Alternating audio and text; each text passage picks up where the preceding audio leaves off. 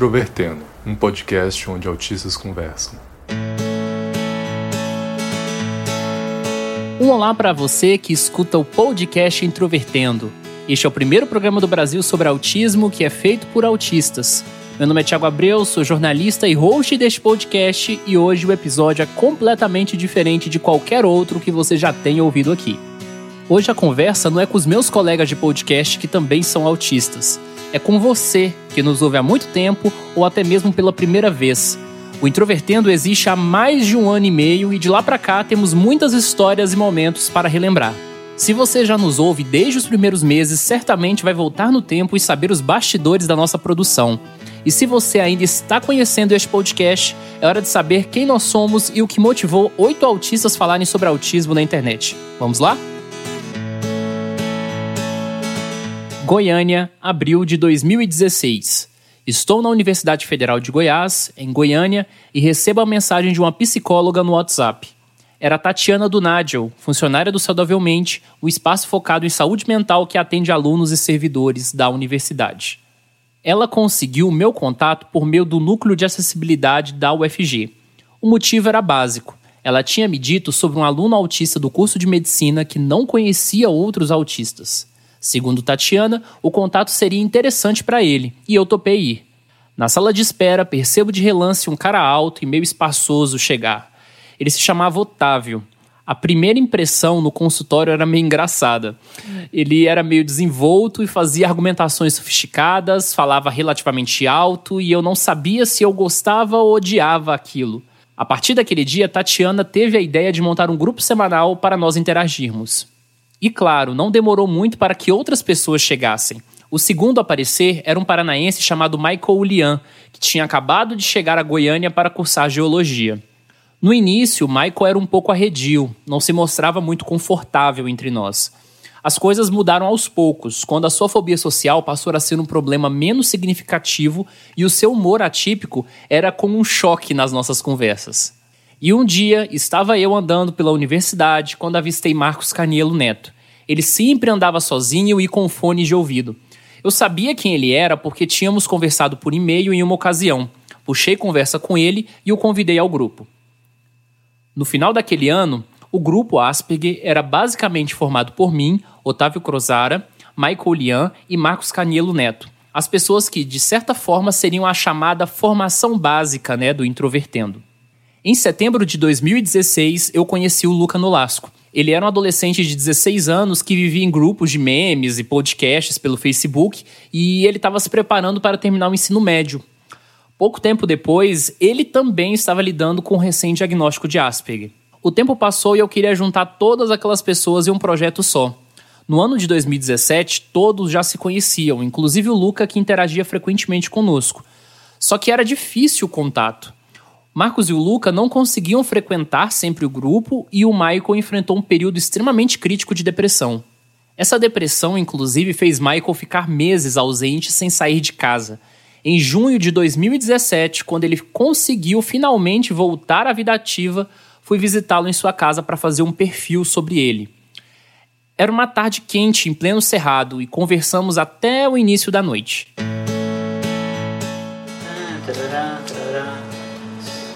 Essa janela tá aberta? Olha só, lixeira aberta. Que útil. Não é você que eu quero. Hum. Pô, podia ter entrado no 8 GB de RAM.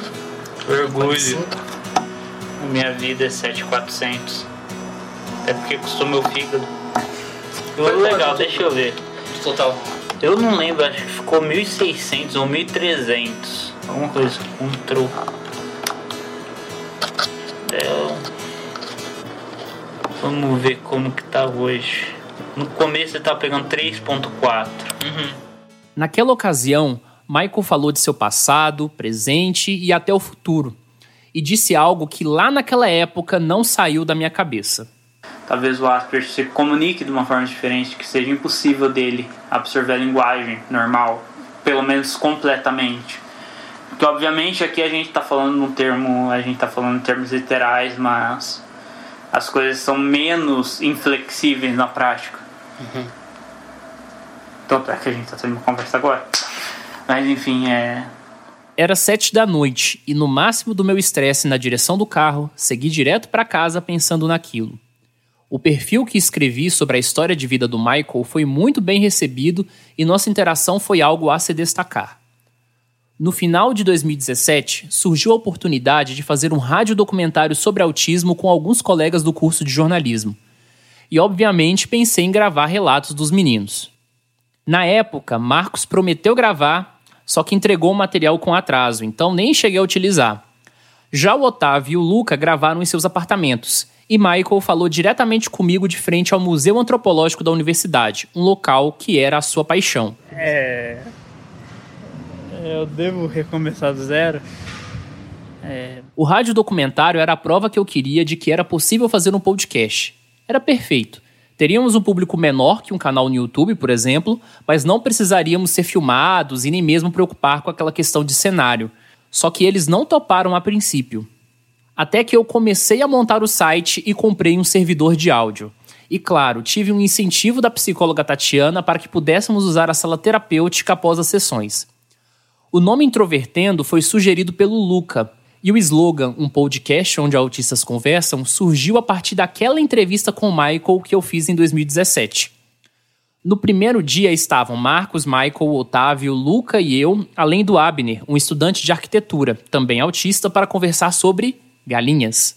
Bem, esse episódio nunca foi lançado e permanece guardado a sete chaves e provavelmente vocês devem imaginar o motivo. Continuamos experimentando. Dias depois, gravamos a maioria dos primeiros episódios disponíveis aqui no podcast, como o de diagnóstico e o de vida universitária. E claro, aquele de terapia do amor, em que o Michael se destacou contando autisticamente a história da reprodução animal. Além do Luca, Marcos, Michael e Otávio, o podcast também contou com as participações do Abner, como eu já falei, mas também a Letícia e o Guilherme. Letícia era estudante de artes cênicas e ficou conosco por alguns meses, e o Guilherme era estudante de ciências da computação. Logo depois que o podcast começou, o Michael teve problemas pessoais, trancou o curso e foi embora para o Paraná. A Letícia ganhou uma viagem para Nova York, que era o sonho dela e eu comecei a trabalhar intensamente no TCC. Então, cada um foi naturalmente ficando sem tempo. Com a demanda de episódios, os encontros presenciais eram menos frequentes e a nossa formação também foi mudando. Nessa época, nós recebíamos e-mails já de alguns ouvintes, em especial uma ouvinte também autista chamada Thaís Molsken. Thaís me intrigava por seus longos e-mails bem escritos e com insights interessantes sobre as discussões que eram feitas.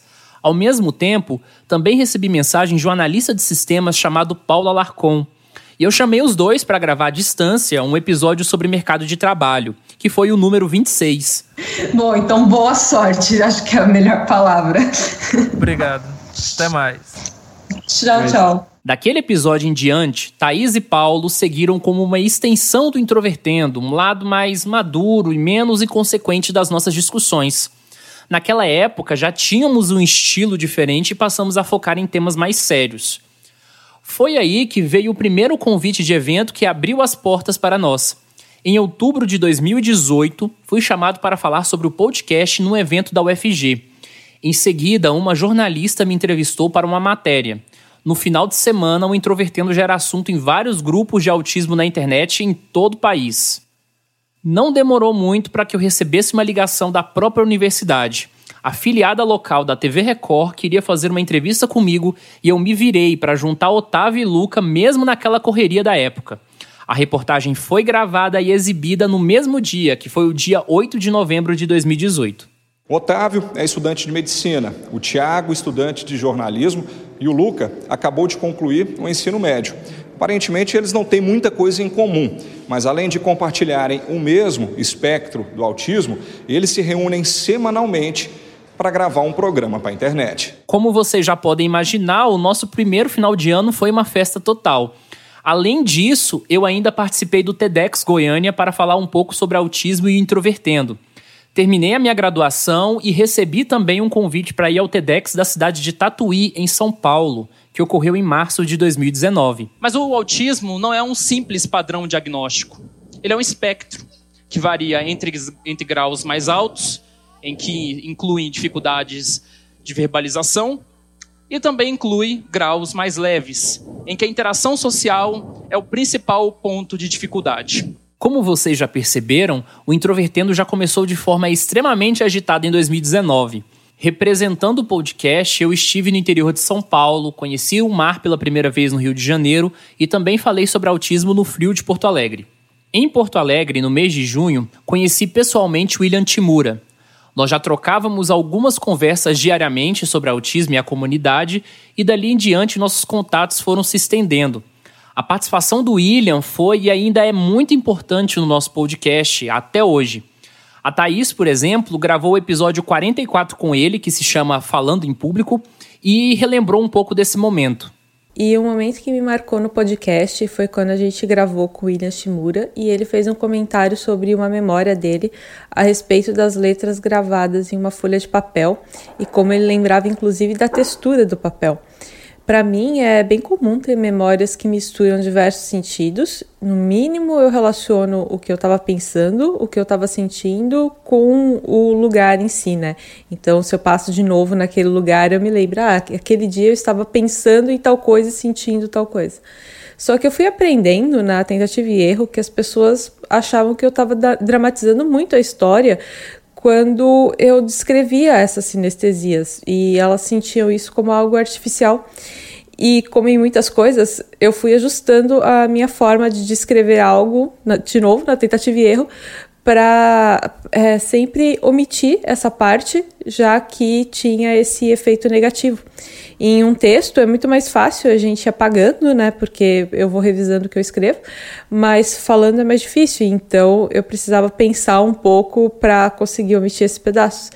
Só que na verdade, eu acho que esses detalhes tornam aquela lembrança muito mais exuberante. E é exatamente o que me permite às vezes mudar tudo que eu tô sentindo só me focando em uma memória específica. Então, eu eu estou me sentindo mal e eu foco em uma memória boa que tem todos esses elementos e é como se ela estivesse acontecendo de novo. E por muito tempo eu generalizei as pessoas, é, dizendo coisas como ah, elas não vão entender, elas todas é, consideram isso artificial. E hoje é, eu tenho conhecido algumas pessoas, poucas, de fato muito poucas, que apreciam quando eu apresento um aspecto diferente de determinado assunto. Inclusive, essas sinestesias são aspectos muito diferentes e às vezes muito peculiares. Então, é, essas pessoas não tornam esse tipo de interação cansativa, né? Quando a gente coloca os mais diversos aspectos que quer dentro de uma conversa. E hoje em dia, com algumas dessas pessoas, eu tenho compartilhado essas percepções sinestésicas que me vêm à mente. Aí, sempre que eu faço isso, eu acabo lembrando da folha do Shimura, vamos dizer assim, né? Que eu passei a chamar desse jeito. E eu sempre imagino uma, uma folhinha com as letras escritas e uma mão se movendo, sentindo a textura dela. Então, para mim, é uma, uma memória agradável que acabou desencadeando alguns outros pensamentos a respeito disso. Outra pessoa que se fez presente foi o Pedro Henrique Kist. Apesar de não ser autista, Pedro compartilha o fato de ser, assim como eu, do jornalismo e também produtor de conteúdo de podcasts. No mesmo mês de junho, o Introvertendo venceu a etapa regional do Prêmio Expocom, uma das principais premiações da área de comunicação. Assim, o nosso podcast virou finalista da etapa nacional, que ocorreu em Belém, no mês de setembro de 2019. E sim, o Introvertendo venceu a categoria nacional, concorrendo com outros quatro trabalhos de diferentes regiões do país. E eu fiquei até sem reação quando o nome do podcast foi anunciado no palco. Ao sair de Belém com o troféu, também voltei com muita alegria e com a sensação de que estávamos no caminho certo. É claro, toda a equipe do Introvertendo comemorou comigo. O Otávio, por exemplo, lembra muito desse momento.